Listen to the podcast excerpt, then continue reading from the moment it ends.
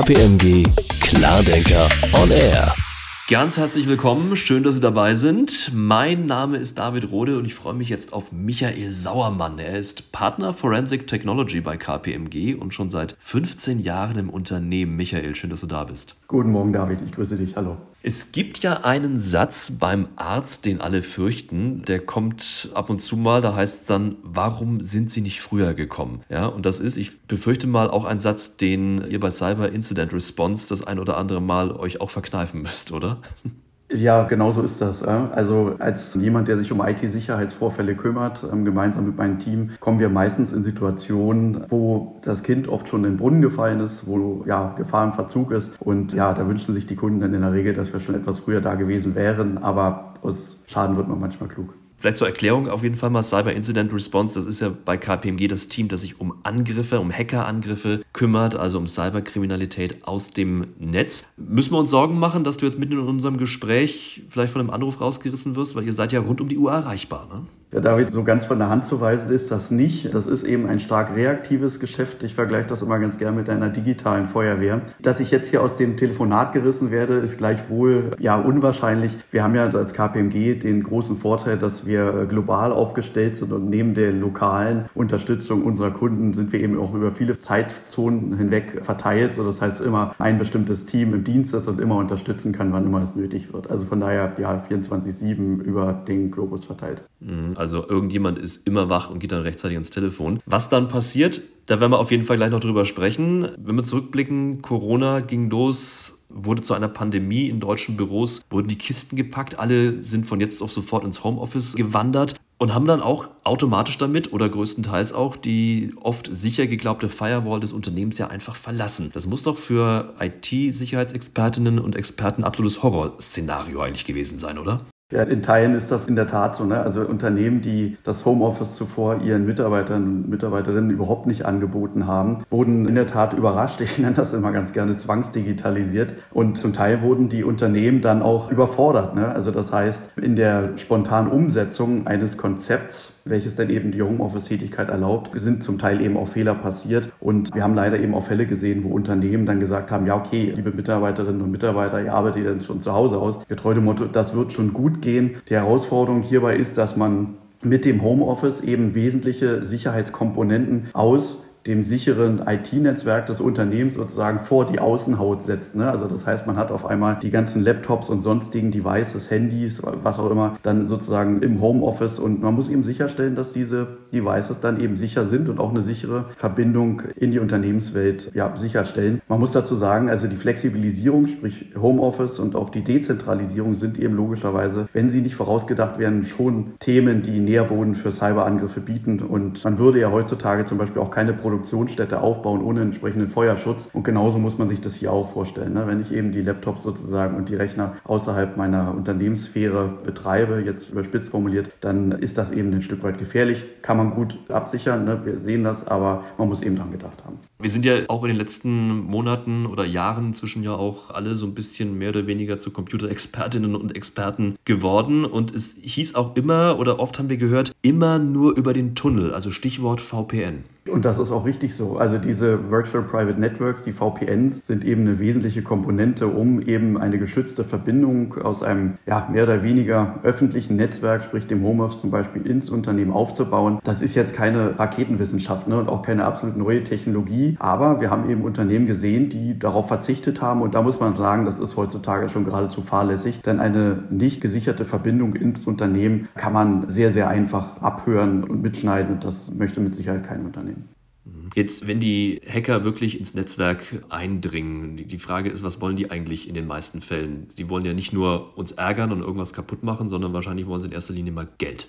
Ja, genau. Also das Geld steht schon recht weit oben, wobei man sagen muss, die Motivationslage ähm, der Angreifer ist zum Teil sehr, sehr unterschiedlich und ein Stück weit auch vergleichbar mit klassischen Delikten aus der Nicht-IT-Welt. Das kommt oder das fängt an mit der Schädigung von Unternehmen durch eine Manipulation, Erpressung, Sabotage, Überlastung von Infrastrukturen. Da ist im Wesentlichen alles dabei. Und ja, du hast recht, David, in den allermeisten Fällen geht es am Ende ja doch ums gute Geld. Ein sehr, sehr beliebtes Szenario. Das hat man über die letzten Jahre gesehen, aber es ist immer noch top aktuell aktuell, ist die Erpressung von Unternehmen über Verschlüsselung von Daten oder eben der gesamten IT-Infrastruktur. Das ist die sogenannte Ransomware, die sicherlich hinlänglich bekannt ist. Und wenn so ein Fall passiert und eben komplette Infrastrukturen verschlüsselt sind, dann sind die Unternehmen von einem auf den nächsten Moment ja, schockgefrostet und nicht mehr arbeitsfähig. Also praktisch stehen also Produktionsstraßen, Lieferketten, Prozesse, also im Prinzip das gesamte Business. Dazu kommt dann, und das ist sozusagen der neue Goldstandard, den wir im Cyberbusiness sehen, der gleichzeitige Datendiebstahl und die Drohung des Angreifers, diese Daten eben zu veröffentlichen. Das nennt sich dann Double Extortion oder sogar in Richtung von ganz bestimmten Parteien, wie zum Beispiel Presse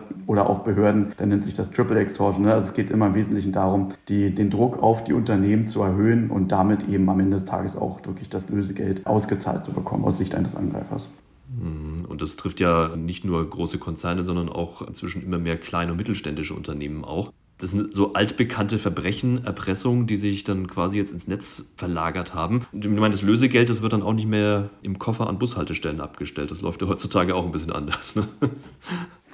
Das läuft mit Sicherheit anders. Nein, in der Regel läuft das über virtuelle Währungen, sprich Krypto, wie Bitcoin, Ethereum, Monero und so weiter. Wie seid ihr aufgestellt bei euch in der Forensik? Du hast gesagt, irgendwo auf der Welt ist immer jemand wach bei KPMG und kann als digitale Feuerwehr dann anfangen zu löschen. Wie ist das bei euch? Wie groß seid ihr aufgestellt? Also innerhalb von Deutschland sind wir rund 80 Kolleginnen und Kollegen, die sich um wirtschaftskriminelle Themen kümmern. Weltweit sind es über 800. Also das heißt 800 Kolleginnen und Kollegen, die dafür da sind, eben digitale Taten aufzuklären und ja entsprechend den Sachverhalt ja, aufzuarbeiten.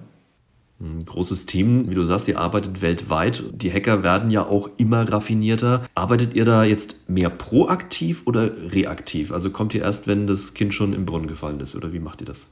Ja, also wie der Name Instant Response sagt, ne, Response ist die Antwort auf einen Angriff und man muss sich Cyber Incident Response tatsächlich vorstellen, vereinfacht dargestellt, wie eben eine digitale Feuerwehr. Das heißt, wenn der Kunde uns braucht, zum Beispiel im Rahmen eines IT-Sicherheitsvorfelds, dann kommen wir und bieten eben sofort Unterstützung in der Erstreaktion. Das hat einiges mit Technik zu tun. Ne? Also ich selber bin eben auch IT-Forensiker, viele natürlich Kolleginnen und Kollegen aus meinem Team auch, aber dazu gehört eben eine effektive Organisation. Am Ende des Tages ist eben so ein Cyber Angriff eben kein reines IT-Thema, sondern da gehören eben viele unterschiedliche Parteien dazu, neben IT zum Beispiel ja Rechtsanwälte, auch Stichwort Datenschutz, vielleicht eine Krisenkommunikation, Krisenmanagement. Alle diese Dinge müssen eben berücksichtigt werden. Und äh, wenn wir gerade schon bei proaktiv, reaktiv sind, ich finde es immer sehr wichtig, dass man als Unternehmen dieses Dreiangel aus Prävention, Detektion und Reaktion in gleichen Anteilen betrachtet und das in das Sicherheitskonzept einfließen lässt. Wie wir alle wissen, die berühmte 100-prozentige Sicherheit gibt es eben auch hier nicht. Und wichtiger ist es auch gut, in allen diesen drei Dimensionen agieren zu können. Ja, wenn ich, ich kann eine super Prävention haben, wenn dann doch mal irgendwas durchbrandet, Stichwort eben keine 100-prozentige Sicherheit, dann muss ich eben in der Lage sein, das zu detektieren und richtig zu reagieren Umkehrschluss nur zu reagieren ist auch nicht gut. Eine gewisse Prävention ist ebenfalls notwendig. Und von daher ne, weise ich die Unternehmen immer sehr gerne darauf hin, bitte in alle drei Richtungen ausreichend weit zu denken.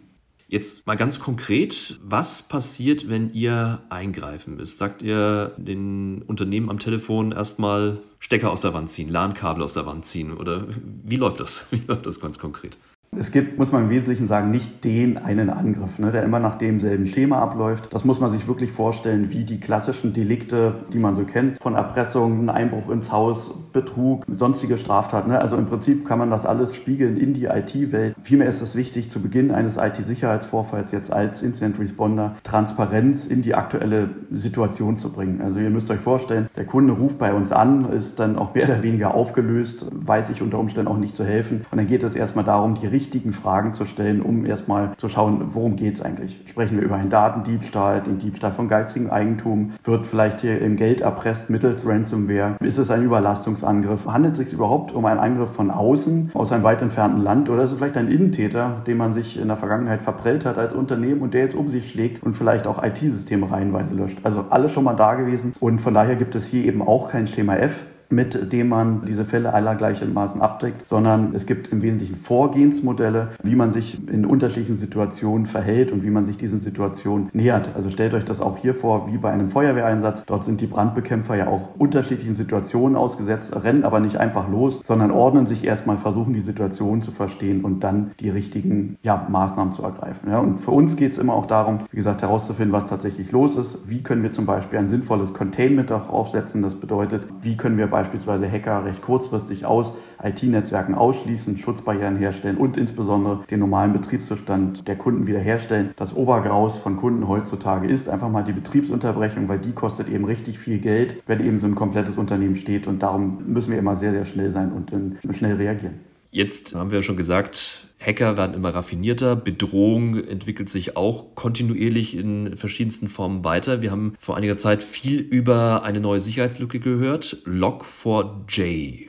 Was hat es damit konkret auf sich? Genau, also Log4j ist im Wesentlichen eine Logging-Komponente, ein, kann man sich vorstellen wie ein Stück Software, die von vielen, vielen anderen, auch größeren Produkten eingesetzt wurde. Das war sozusagen ein Standard über viele, viele Jahre hinweg. Und dort in dieser Software-Komponente hat sich eben eine sehr große Sicherheitslücke aufgetan, was unter anderem das Bundesamt für Sicherheit in der Informationstechnik, das BSI, dazu bewogen hat, die höchste Sicherheitswarnstufe auszurufen. Wir haben auch sehr viele Kunden gehabt, die eben auf uns zukamen und gesagt haben, Herr Sauermann, liebe KPMG, wir haben hier einige Softwarekomponenten bei uns im Haus, das können ganz unterschiedliche Dinge sein, wo eben Log4j Teil dessen ist und wir sind uns jetzt gar nicht ganz sicher, ob diese Sicherheitslücke vielleicht von Angreifern ausgenutzt wurde. Könnt ihr dort bitte einmal draufschauen, ob wir vielleicht hier einen Angreifer haben und wir sehen ihn einfach nicht. Und so sind wir eben zu den Unternehmen hingekommen und haben dabei unterstützt, hier eine gewisse Klarheit reinzubringen. Dieses Thema Log4j ist eigentlich ein Sinnbild und ein Beispiel für viele andere Bedrohungsszenarien, die sich in den letzten Jahren weiterentwickelt haben. Ich hatte eben schon die Ransomware mal angesprochen. Ne? Das waren früher sogenannte untargeted attacks, also sprich ungezielte Angriffe, wo man einfach ja, vereinzelte E-Mails mal geschickt hatte an die Unternehmen und in der Hoffnung, dass mal jemand darauf klickt und vielleicht sich den Verschlüsselungstrojaner einfängt. Dann wurden einzelne Systeme verschlüsselt und dann wurde auch Geld erpresst. Das Thema ist nicht neu. Was allerdings neuer ist, ist in der Tat, dass eben ganze Infrastrukturen verschlüsselt werden und der Schaden ungleich höher ist. Oder nehmen wir als weiteres Beispiel die Cyber Cyber Supply Chain Attacks, also Angriffe auf Lieferketten. Hier geht zum Beispiel darum, dass ja, Angreifer versuchen, Schadsoftware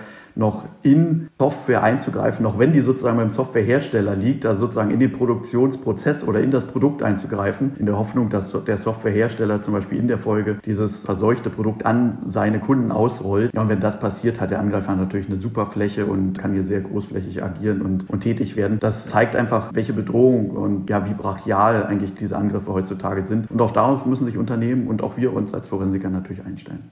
Wahnsinn, also schon beim Softwarehersteller die Software verseuchen, ist nochmal eine ganz neue Qualität des Angriffs dann natürlich auch, also schon sehr perfide. Jetzt geht das natürlich auch so ein bisschen auf der emotionalen, fast schon menschlichen Ebene, auf der man auch angreifen kann. Ich habe schon häufiger vom Fake President gehört. Das ist ja auch ein ganz interessantes Phänomen, was immer stärker wird. Ja, der Fake President äh, oder auch CEO Fraud genannt, der ist eigentlich kein neues Thema, muss man dazu sagen. Er ist eigentlich sogar schon einige Jahre alt. Er hat jetzt nur im Rahmen der Corona-Pandemie eine Renaissance erfahren. Grundsätzlich beim CEO Fraud äh, geht es ja im Wesentlichen darum, dass beispielsweise ein Mitarbeiter aus der Buchhaltung eine Mail von einem vermeintlichen CEO bekommt, der den Mitarbeiter in ein ja, geheimes Geschäft involvieren möchte. Und dabei verlangt er von dem Mitarbeiter natürlich höchste Vertraulichkeit und Verschwiegenheit. Der Mitarbeiter als solches, der fühlt sich geschmeichelt, dass der CEO höchstpersönlich ihn hier mit einer Aufgabe betraut. Und kurze Zeit später, ihr ahnt es schon, wird der Druck eben auf diese Person, auf diesen armen Mitarbeiter erhöht per Mail und oder per Telefonanruf. Und äh, am Ende des Tages geht es darum, dass dann eben doch recht hohe Geldbeträge ins Ausland überwiesen werden sollen, aus ganz unterschiedlichen Gründen, zum Beispiel wegen einer Unternehmenstransaktion, die eben hochgeheim sein soll. Oder eben im Fall von Corona Geld ins Ausland überwiesen werden soll, zum Beispiel zur Beschaffung von Schutzmasken, Medizin und anderen Dingen in diesem Kontext. Und ja, und dann passiert es eben, ne, der Mitarbeiter überweist das Geld und dies zum Teil mehrfach, wie wir es auch in unseren Projekten gesehen haben. Und dann ist es passiert. Das ist eine sehr, sehr simple Masche.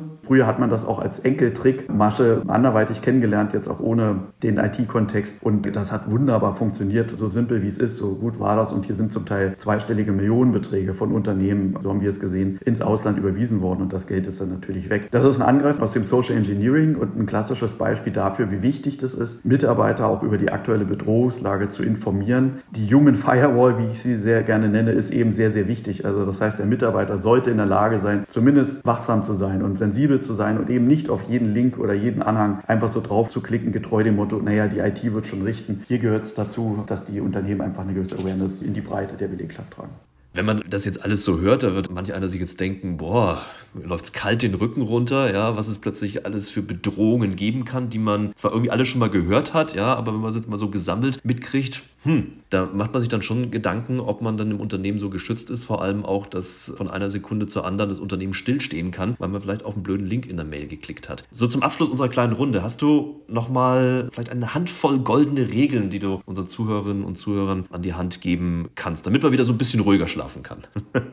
Ja, sehr gerne, David. Gleichwohl ohne Anspruch auf Vollständigkeit, das würde den Rahmen hier sprengen. Da gibt es sehr, sehr viele unterschiedliche Themen. Ich bringe mal einige Fälle an, die ich immer wieder bei Unternehmen sehe und wo ich einfach sage, das sind so Basics, die müssen einfach sitzen. Zum einen ist es in meinen Augen wichtig zu vergegenwärtigen, dass es eben etwas wie Cybercrime gibt, eine digitale Bedrohung gibt und dass diese eben auch kontinuierlich zunimmt. Hacker lernen jeden Tag dazu und werden auch immer intelligenter in ihren Angriffen und auch Unternehmen sind natürlich gefragt, hier mitzuhalten. Wie gesagt, die 100-prozentige Sicherheit gibt es schlicht und ergreifend nicht und entsprechend ist es in meinen Augen wichtig, eben in diesen besagten drei Dimensionen Prävention, Detektion und Reaktion zu denken. Eine Prävention kann so gut sein, wie ich will. Irgendwann kann es mich eben doch erwischen und dann bin ich eben gefragt, entsprechend zu reagieren und dies auch entschlossen und zügig zu tun. Und da gibt es eben auch entsprechende Dienstleister, wenn man es nicht selber machen möchte, die einen hierbei unterstützen können. Wichtig ist dabei auch, Aktionismus und oder Schockstarre zu vermeiden. Das sind beides Feinde der gekonnten Reaktion auf einen solchen Vorfall. Zudem ist in meinen Augen die Sensibilisierung des Themas in der Belegschaft eben sehr, sehr wichtig. Die Cyberbedrohungen kommen, die ändern auch durchaus mal ihre Angriffsszenarien. Also das heißt, wo es heute noch ein klassischer Social Engineering Angriff war, ist es beim nächsten Mal eine Schadsoftware, die geschickt wird. Und wer weiß, was die Angreifer sich in Zukunft einfallen lassen. Das heißt, hier kontinuierlich auch die Mitarbeiter zu sensibilisieren und über die Bedrohung zu informieren, ist eben sehr, sehr wichtig. Und üben üben Sie den Ernstfall zum Beispiel mal durch eine Simulation. Das ist meistens nicht mit großem Aufwand verbunden, führt dann immer sehr, sehr schnell vor Augen, wo es möglicherweise blinde Flecken gibt, wo ich nicht richtig reagiert habe. Viele Unternehmen verorten das gesamte Thema leider ausschließlich bei der IT. Es ist aber eben kein IT-Thema. Es sind viele andere Komponenten mit dabei, wie zum Beispiel Datenschutz, wie die Kollegen Rechtsanwälte, wie beispielsweise ein Krisenmanagement, eine Krisenkommunikation. Alle diese Dinge müssen einfach gut funktionieren und gut ineinander greifen. Und nur dann funktioniert auch eine intelligente und entschlossene entschlossene Reaktion auf einen IT-Sicherheitsvorfall. Und wenn es dann doch mal brennt, dann kommt ihr als Feuerwehr SOS KPMG. Ja, vielen Dank. Das war ein interessanter Ausflug in die Welt der Forensik mal wieder. Danke, dass du dir Zeit genommen hast und danke für deine Einblicke. Und wir können, glaube ich, wieder ein bisschen beruhigter schlafen. Sehr, sehr gerne, David. War mein Vergnügen. Danke, Michael. Und ja, liebe Zuhörerinnen und Zuhörer, den Kontakt zu Michael, den finden Sie natürlich auch auf kpmg.de. Danke, dass Sie dabei waren. Bis zum nächsten Mal. KPMG Klardenker on Air.